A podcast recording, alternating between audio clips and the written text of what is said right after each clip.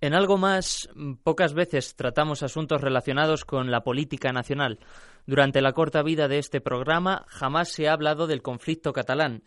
Sin embargo, lo acontecido en la región, especialmente en ciudades como Barcelona o Girona, ha llegado a los medios internacionales y algunas de las reivindicaciones de los manifestantes que se han escuchado fuera es un derecho concreto. Hablamos del derecho a la autodeterminación. Y esto sí involucra a la sociedad internacional y no solo afecta a Cataluña, también a la región kurda en Irak, a Quebec en Canadá o a Escocia en el caso de Reino Unido. Kosovo también afecta en el caso de Serbia. Estos territorios en algún momento han solicitado un referéndum de independencia. En algunos casos se ha producido y en otros no. En 1960 la Asamblea General de Naciones Unidas aprobó la resolución 1514 en la que se concede el derecho de autodeterminación en los lugares coloniales, en las zonas coloniales. No obstante, Naciones Unidas limitó este derecho alegando que no se puede quebrantar la unidad nacional y territorial de un país. Por lo tanto, no en todos los supuestos se puede aplicar este principio.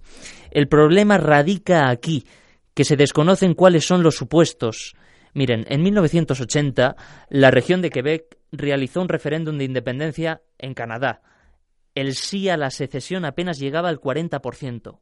Quince años después se realizó otra consulta y se produjo la diferencia entre el sí y el no a la independencia, pero una diferencia muy reducida. Entonces, el gobierno canadiense solicitó a un tribunal del país que mediara para elaborar un dictamen si una declaración unilateral de independencia es legítima a la Constitución de Canadá y al derecho internacional. El tribunal estableció tres supuestos para que una DUI sea legítima. El primer lugar es en el caso de las antiguas colonias, el segundo lugar es cuando hay una ocupación militar y el tercer lugar cuando a una minoría se le deniega representación y acceso a las instituciones políticas. En Quebec, como ya hemos mencionado, se han celebrado dos referéndums y algunos sectores reclaman un tercero. Y en Escocia, que es un país que muchos independentistas citan para solventar el conflicto a través de un referéndum, la primera ministra ya ha pedido a Reino Unido las competencias para celebrar un nuevo referéndum de independencia para el año que viene. Sin embargo, Johnson, a diferencia de Cameron, no se lo ha concedido porque la anterior consulta cerró el asunto, según él, para por lo menos una generación. Para algunos políticos la solución es celebrar referéndums hasta que salga lo que ellos desean, porque ¿qué mide un referéndum? Y en ningún caso creo que, hay que, haya que minusvalorar porque es una herramienta esencial y que debe ser útil para solventar los problemas, sobre todo esto último. Pero un referéndum refleja las sensaciones de un pueblo en un determinado momento y en un contexto específico, y esto puede cambiar de un mes para otro o de un año para otro sin ningún problema. Y luego están los territorios que consiguen la independencia o secesión que se pueden, se pueden enfrentar a otro problema, al reconocimiento internacional. El ejemplo es Kosovo, el ejemplo de Kosovo es idóneo, ya que este territorio se independizó de Serbia y está parcialmente reconocido por la sociedad internacional, parcialmente reconocido. Países como España no lo reconocen, no reconocen la soberanía de Kosovo. Supongo que todo esto es un asunto muy complejo y los políticos no están ni en explicar ni en querer entender el conflicto. Esto es algo más, comenzamos.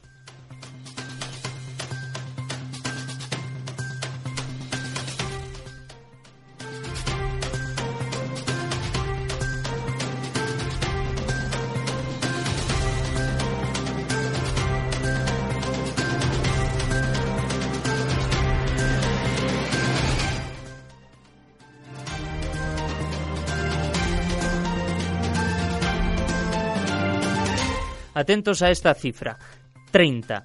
30 son los pesos que el gobierno de Chile decidió subir al precio del transporte público, del billete del metro, y que han desencadenado unas intensas protestas por todo el país que ya han dejado 15 muertos y 2.500 detenidos. Ayer lunes, el Senado del país ha sacado adelante por unanimidad un proyecto de ley que anula la subida del precio del pasaje. Esta medida hará que el presidente de Chile, Sebastián Piñera, deje sin efecto o limite las tarifas, las tarifas perdón, en el transporte público. El objetivo del presidente es rebajar la tensión y reducir las manifestaciones en el país. Sin embargo, las manifestaciones van más allá del precio del metro. Muchos manifestantes reclaman un cambio en el modelo económico de un país sumido en una profunda desigualdad donde apenas el 50% de los ciudadanos opta por acudir a las urnas y donde la valoración de las instituciones es mínima. Provoca muchísima pena.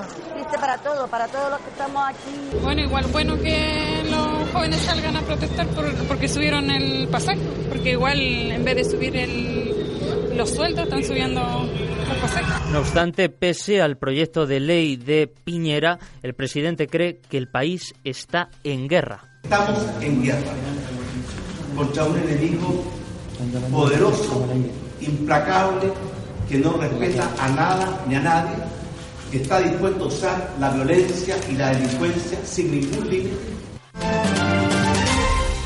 las protestas no llegan solo desde Chile. En Bolivia, cientos de personas se han lanzado a la calle contra, en contra de los resultados electorales que dan la victoria a Evo Morales. El descontento por los resultados se ha producido después de que el Tribunal Supremo Electoral concediera a Evo Morales una ventaja de casi 10 puntos frente a Carlos Mesa, algo que aleja la posibilidad de que tenga que presentarse a una segunda vuelta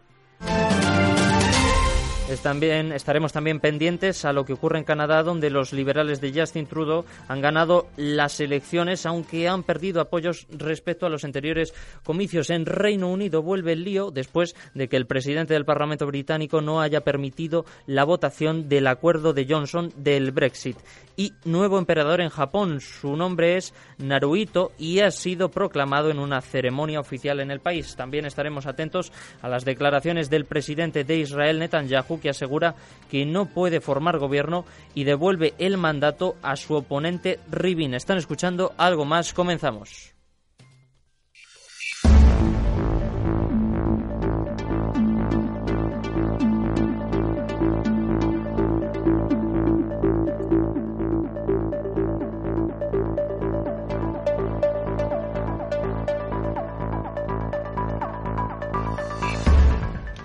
En Chile, el Senado finalmente anula la subida del precio del billete de metro que provocó las turbulentas protestas que han acontecido en los últimos días en la capital chilena. Nos amplía datos Sofía Fernández.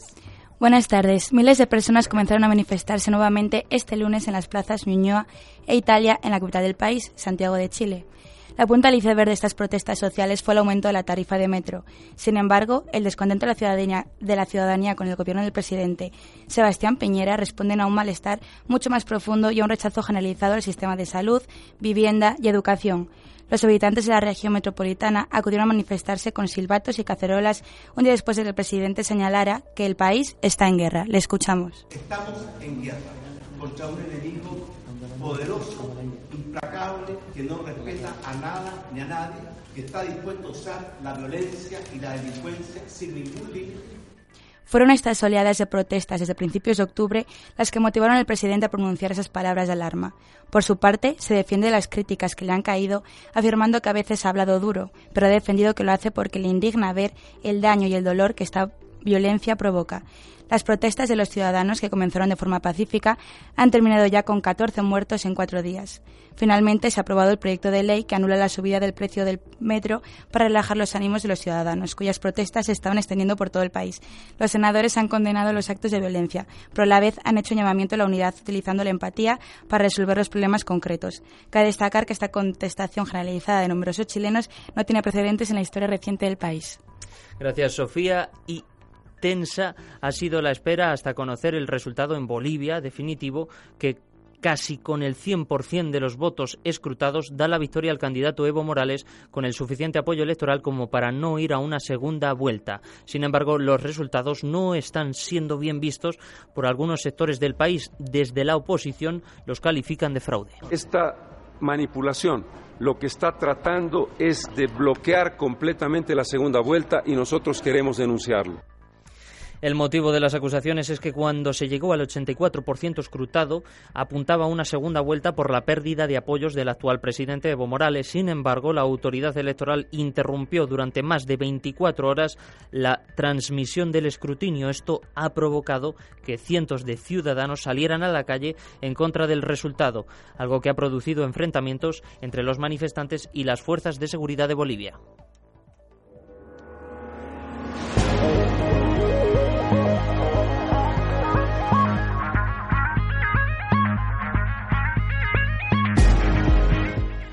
El primer ministro canadiense, Justin Trudeau, permanecerá en el poder, eso sí, perdiendo el voto popular.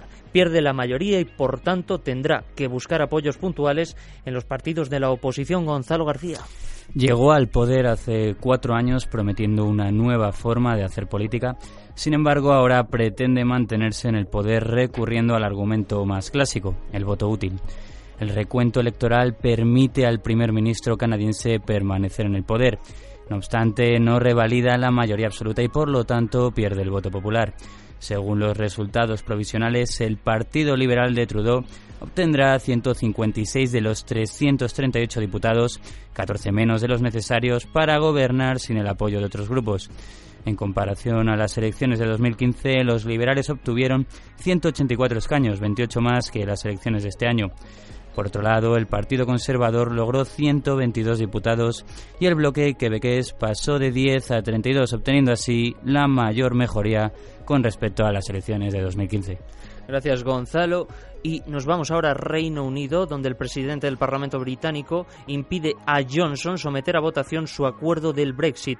Esto podría ser una estrategia de la oposición para retrasarlo lo máximo posible. Sofía Fernández. Así es, la cuenta atrás sin final con la que sigue el Brexit continúa. Boris Johnson sigue con su plan de abandonar la unidad europea en 10 días, pero el speaker del Parlamento británico, John Bercow, se lo puso difícil este lunes tras impedir a la Cámara Baja celebrar la votación decisiva sobre el acuerdo del Brexit. Berkew ha argumentado que sería repetitivo y desordenado volver a debatir y votar sobre la misma cuestión en 48 horas, teniendo en cuenta que el Parlamento aplazó su pronunciamiento hasta que se ratifique la legislación del Brexit. Boris Johnson, que sigue su particular batalla con el Parlamento británico, cree que el plan alcanzado en Bruselas se apruebe con la máxima rapidez para que se llegue al día 31 y Reino Unido salga de la Unión Europea, como ha sido siempre su plan. Parece que Boris Johnson tiene ya todos los apoyos para que se apruebe el plan, pero aunque se apruebe tampoco quiere decir que el problema acaba aquí, porque la oposición tiene la posibilidad de proponer distintas enmiendas al texto y conseguir así que el proceso se alargue más allá del día 31. Muchos observadores señalan que esta estrategia se debe a una forma de castigar la imagen de Johnson de cara a las próximas elecciones. Gracias, Sofía. Y tras medio año después de su proclamación, el emperador de Japón, Narunito, ha tomado posesión hoy martes de Mm, lo que se denomina el trono del crisantemo. Todo ello en una fastuosa y milenaria ceremonia a los ojos de más de 70 jefes de Estado. Gonzalo García. El ahora emperador de Japón, tras tomar posesión de su cargo, se convertía en el número 126 en ostentar este título. La dinastía Yamato es a día de hoy la más antigua del planeta que continúa reinando. Esta ha sufrido diferentes cambios a lo largo de su trayectoria. Por ejemplo, tras la Segunda Guerra Mundial, momento en el que Japón se convertía en una monarquía constitucional. Esta transformación en la forma de gobierno implicó una reducción en cuanto a poder se refiere de la figura del emperador, para así ocupar un rol meramente simbólico. Volviendo al acto en cuestión, este se ha celebrado bajo la atenta mirada de más de 70 jefes de Estado, entre ellos los reyes de España. Cabe destacar la escasa representación por parte de Washington, teniendo en cuenta que Tokio es su principal aliado en el Pacífico.